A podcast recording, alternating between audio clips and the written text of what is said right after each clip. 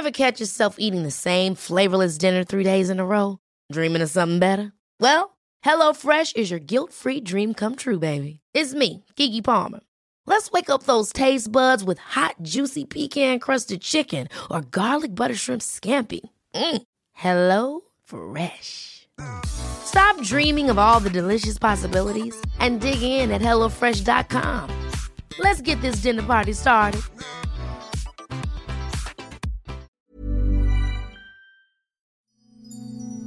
Hier ist der astrologische Podcast Astropod.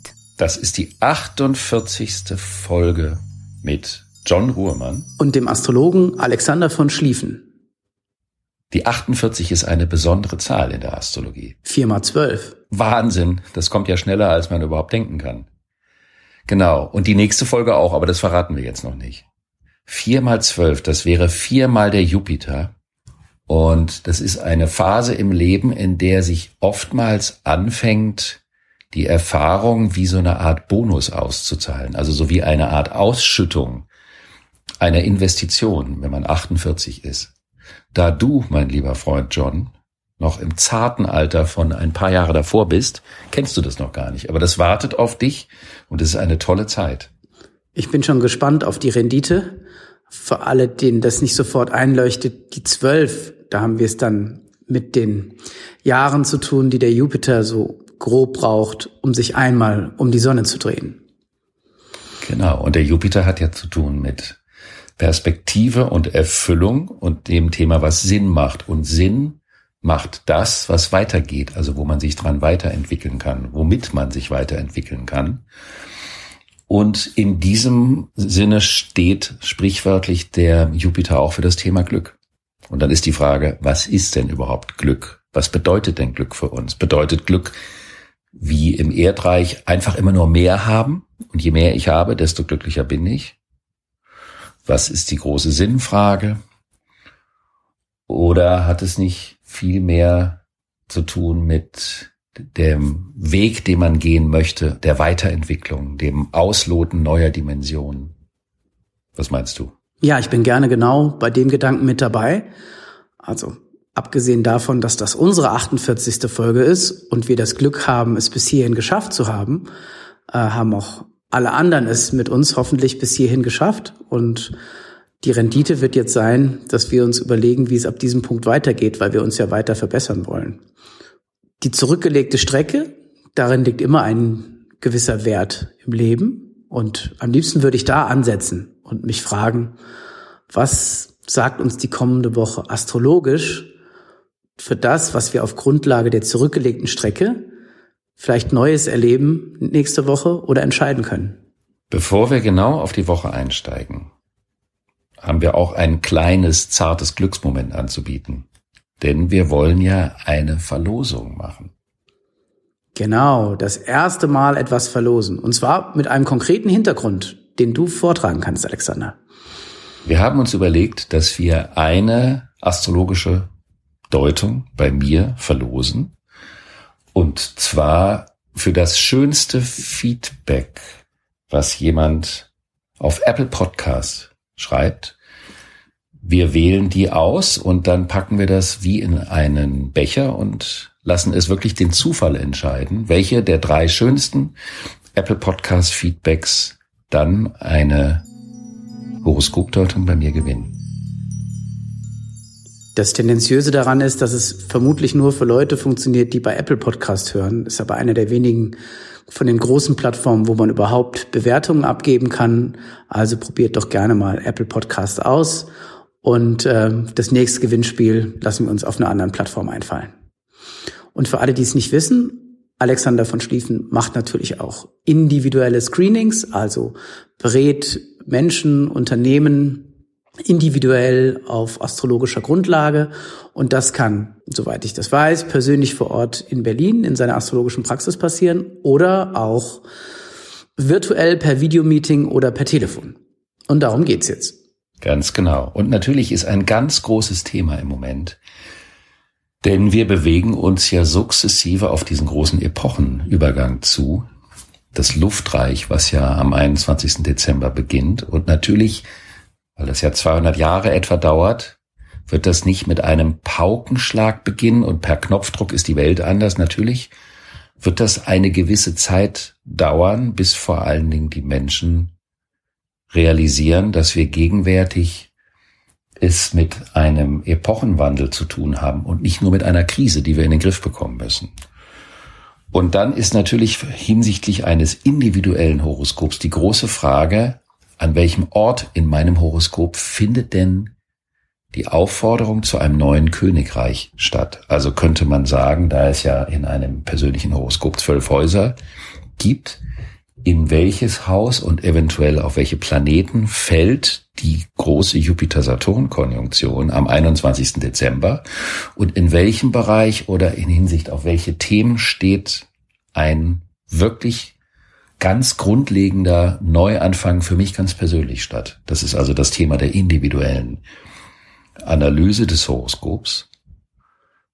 Und dazu muss man auch sagen, dass die persönlichen Fragestellungen, die sich im Moment ergeben, überhaupt gar keinen Sinn machen, wenn man sie nicht vor dem Hintergrund dieses wirklich großen Epochenwandels betrachtet. Und wir haben ja im Moment auch wahnsinnig spannende Beispiele, was passiert, und das vielleicht als Anreiz für das individuelle Leben zu sehen, was passiert, wenn jemand seinen alten Thron nicht räumen möchte und keinen Platz macht. Denn wenn jeder individuell irgendwo einen neuen Platz finden kann, heißt das auch, dass ein anderer geräumt werden muss. Und welche Konsequenzen das haben kann, wenn man da nicht loslässt, das sieht man natürlich im Moment auch in der Gesellschaft an vielen Orten. Wir haben natürlich populäre und sehr prominente Beispiele von besonders männlichen Figuren, die den Thron nicht räumen wollen und was dazu führt, dass man richtig auf die Nase fallen kann, dass man auch vielleicht in einer gewissen blinden Nichtakzeptanz der sich wandelnden Umstände alles mit hinunterreißen möchte, sowie die Tischdecke vom Tisch nach dem Abendessen und das ganze Porzellan und die ganzen alten Gläser zerstört. Und dass das vielleicht auch ein Hinweis sein kann, dass man damit dem, woran man hängt, auch einen großen Schaden zufügen kann, wenn man das Bewusstsein nicht entwickelt, dass es ja auch diese große Chance für das Neue gibt. Das finde ich sehr interessant. Es gilt ja jetzt nicht nur, finde ich, für Staatenlenker oder Mannschaftslenker, sondern das kann ja auch für einen ganz persönlich gelten. Ich meine, du hast es eben mit dem 48 Lebensjahren erzählt, also dass man vielleicht eine ich weiß nicht, ob man eine Weisheit bekommt, aber zumindest einen gewissen Überblick und ein paar Sachen auf die Erlebnisspule, was man so alles hinter sich hat. Aber ähm, es kann ja auch sein, dass man an einem Punkt im Leben ist, wo man für sich versteht, etwas steht mir nicht mehr zu und das ist auch okay. Oder mir steht jetzt etwas Neues zu, dafür kann ich auf etwas anderes verzichten. Also den Wandel zu begrüßen, jetzt nicht unter Aufgabe aller Prinzipien, kann eine sinnvolle Angelegenheit eines jeglichen Menschen sein, wenn man das versucht zu antizipieren. Im Großen und Ganzen betrifft mich das als Unternehmer. Also die Welt digitalisiert sich ja enorm, rückt enger zusammen und viele gelebte Handelsstrukturen und Bewertungsstrukturen von Dingen sind völlig unterschiedlich. Man sieht das im Aktienhandel. Ganz viele sagen, zum Beispiel solche Aktien wie Tesla oder Amazon, die völlig abgehoben haben und die um ein Vielfaches mehr wert sind als viele, viele DAX-Kurse zusammen, würden diesen Wert gar nicht widerspiegeln im materiellen Sinne, weil es sich nicht zum Beispiel um BMW handelt, die unzählige Patente haben oder unzählige ähm, äh, Autos verkaufen jedes Jahr. Es handelt sich eigentlich um teilweise kleinere Unternehmen, aber der ideelle Wert, die Hoffnung der Menschen, was in unserer letzten Folge eine Rolle gespielt hat, wird so hoch bewertet, dass eine Börse in der Lage ist, so hohe Preise aufzurufen. Das sind alles Zeichen einer neuen Zeit, bei der wir aber nicht vergessen dürfen, und ich glaube, das ist das, was beim Luftzeitalter, so wie wir es hier nennen, was uns bevorsteht, eine Rolle spielt, ist, dass wir bei all dem unsere Menschlichkeit und unseren gesunden Menschenverstand und unsere Werte nicht vergessen dürfen. Zurückgespielt auf den Einzelnen, wie können wir, sage ich mal, im Älterwerden und sei das, ob wir jetzt Mitte 20, 30, 18, 50 oder 75 werden, uns bewahren und trotzdem besser werden? Das würde mich interessieren, Alexander. Was kannst du uns sagen? Das Spannende ist ja, dass jeder Mensch, egal wie alt er ist, sich als so alt wie möglich empfinden muss. Also ich habe ja oft astrologische Gespräche mit Anfang 30-Jährigen, die sich schon so alt finden, weil sie das Gefühl haben, sie müssten schon bestimmte Dinge gemacht haben. Und dann gibt's Menschen, die sind 20 Jahre älter. Jeder setzt sein eigenes Alter irgendwie ad absolutum. Das ist wahrscheinlich eine ganz normale Geschichte. Es ist eben wichtig zu betrachten, und da gab's eben äh, diese Variante, mit dem Tiefpunkt im deutschen Fußball, was ich noch mal kurz erwähnen möchte, also die größte Niederlage seit der gesamten Geschichte durch diese Situation entstanden ist. Und das ist natürlich eine Gefahr für jeden individuell. Und dann auch, was die, die Vereinigten Staaten von Amerika anbelangt, die nämlich ein Erdreich-Imperium sind. Die wurden ja ein paar Jahre vor dem Beginn dieses 200-jährigen Erdreichs begründet. Das bedeutet also, alles, was dort gegenwärtig passiert, ist so wie eine Art Rückerinnerung an die Geschichte und nicht verarbeitete Dinge, die den Übergang blockieren können in die neue Zeit. Das ploppt ja dort überall gegenwärtig auf.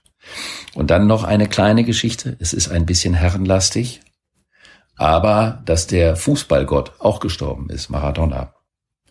Und dann dachten viele, dass Madonna, die ja auch eine Ikone der letzten 38 Jahre ist, also die Vermarktungskönigin schlechthin, viele dachten, dass es sich um sie handelt und nicht um Maradona, wegen flüchtiger Lesefehler. Das fand ich auch hochinteressant. Aber Madonna ist wohl noch dabei.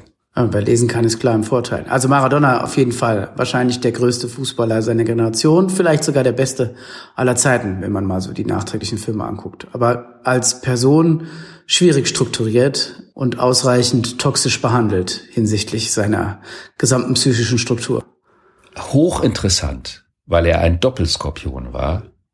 Das Horoskop von Maradona ist wahnsinnig interessant ein Doppelskorpion, genauso wie unser Freund Boris Becker. Und Becker ist ja auch jemand, der durch unglaubliche sportliche Leistungen berühmt geworden ist und hinterher mit seinem Privatleben eine ziemliche Achterbahnfahrt gemacht hat. Und die Frage natürlich ist, ob er eines Tages als Tenniskönig oder als Besenschrankkönig in die Geschichtsbücher eingeht.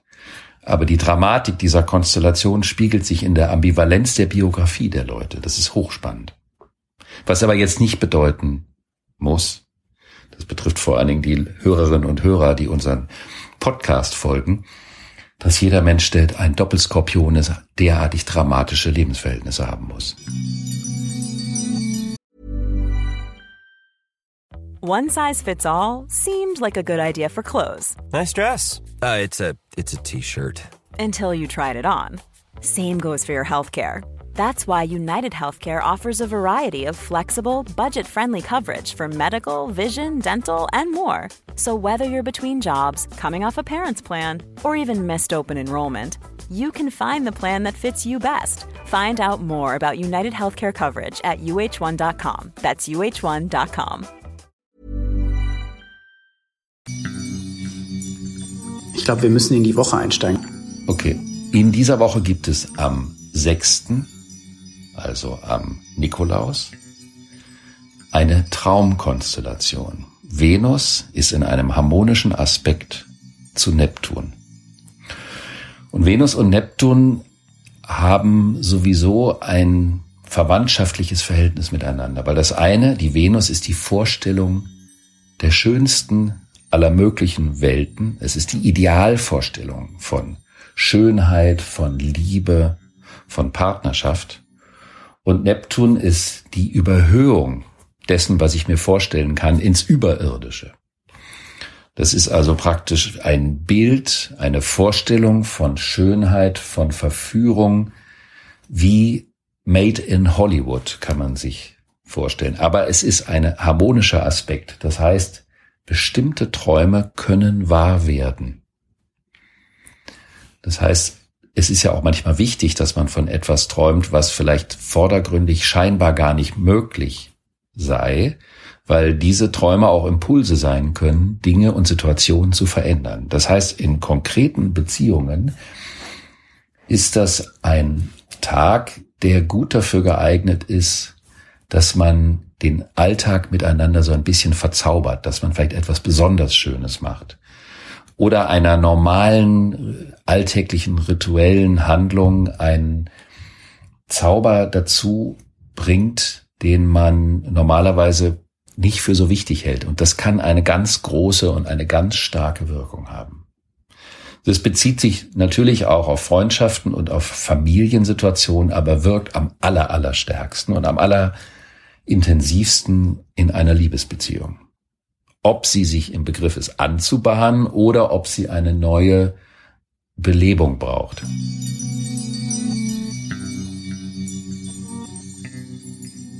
Am 9. Dezember gibt es dann ein Spannungsaspekt zwischen Sonne und Neptun. Also wenn man sagen kann, Venus Neptun ist, wenn Träume erlaubt sind, kann man bei Sonne Neptun sagen, wenn Träume zur Illusion werden. Da geht es also drum, stelle ich mir etwas vor und halte etwas für möglich.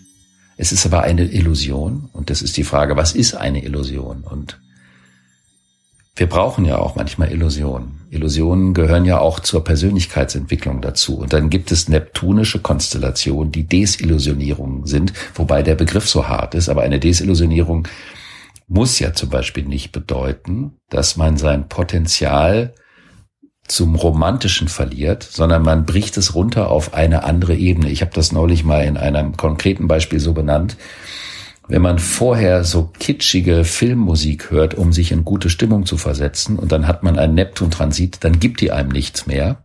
Aber vielleicht hört man danach ein Streichquartett von Franz Schubert und hat noch viel stärkere Gefühle, weil der Neptun hat auch was mit dem Thema des Kitsches zu tun, den man braucht, um eine emotionale Vorstellungswelt sich schön zu reden.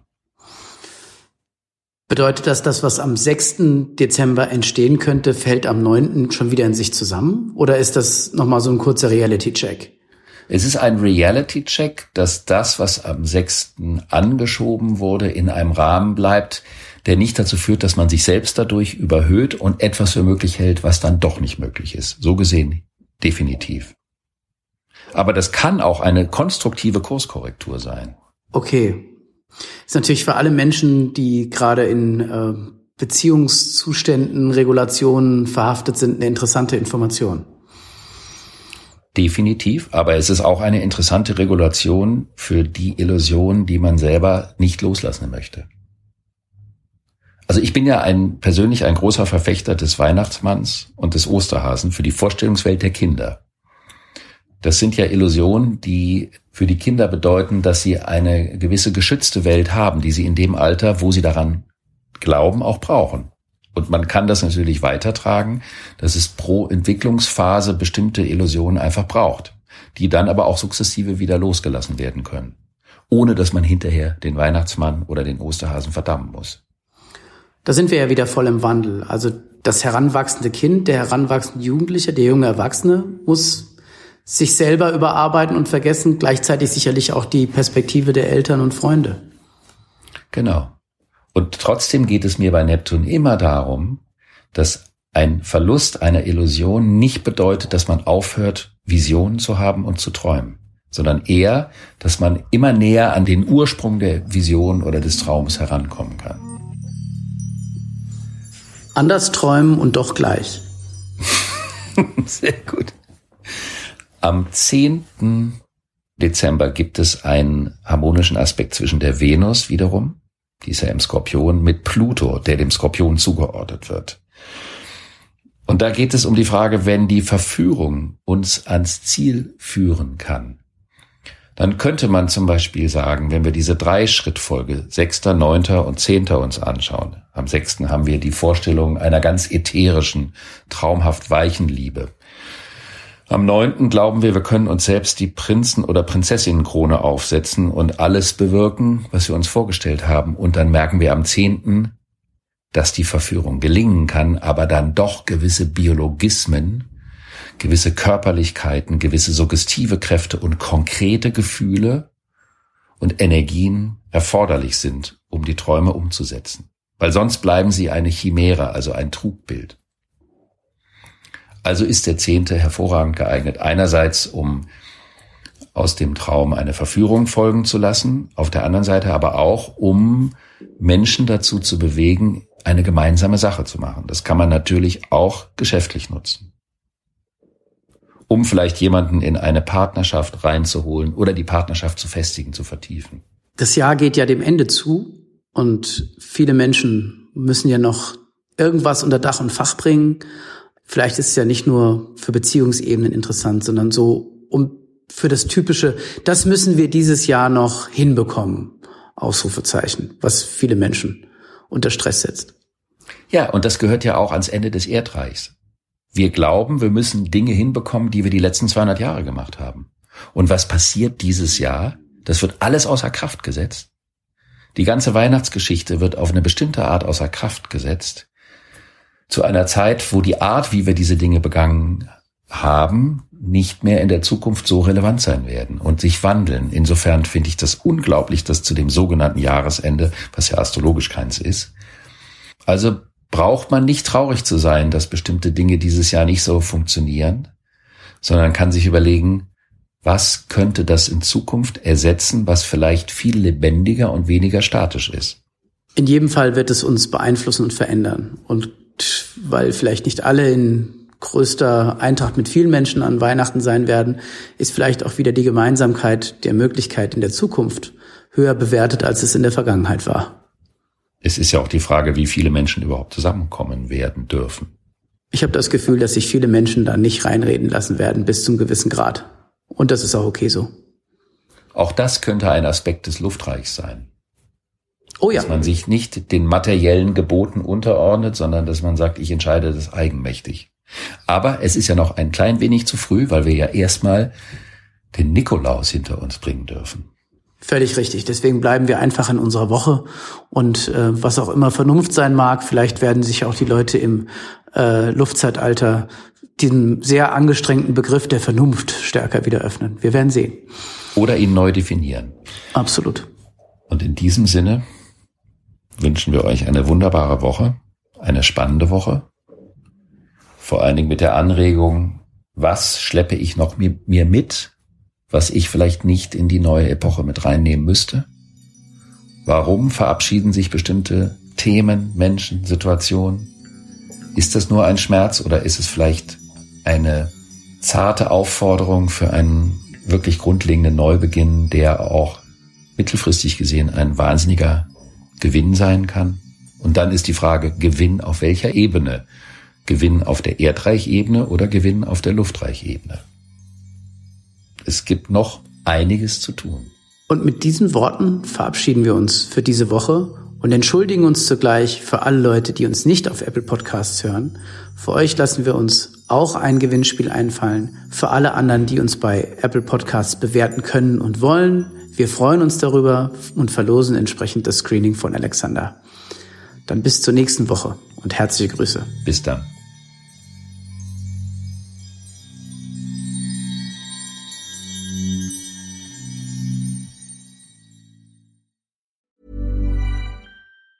Ever catch yourself eating the same flavorless dinner three days in a row? Dreaming of something better? Well, HelloFresh is your guilt-free dream come true, baby. It's me, Kiki Palmer. Let's wake up those taste buds with hot, juicy pecan-crusted chicken or garlic butter shrimp scampi. Mm. Hello Fresh. Stop dreaming of all the delicious possibilities and dig in at HelloFresh.com. Let's get this dinner party started.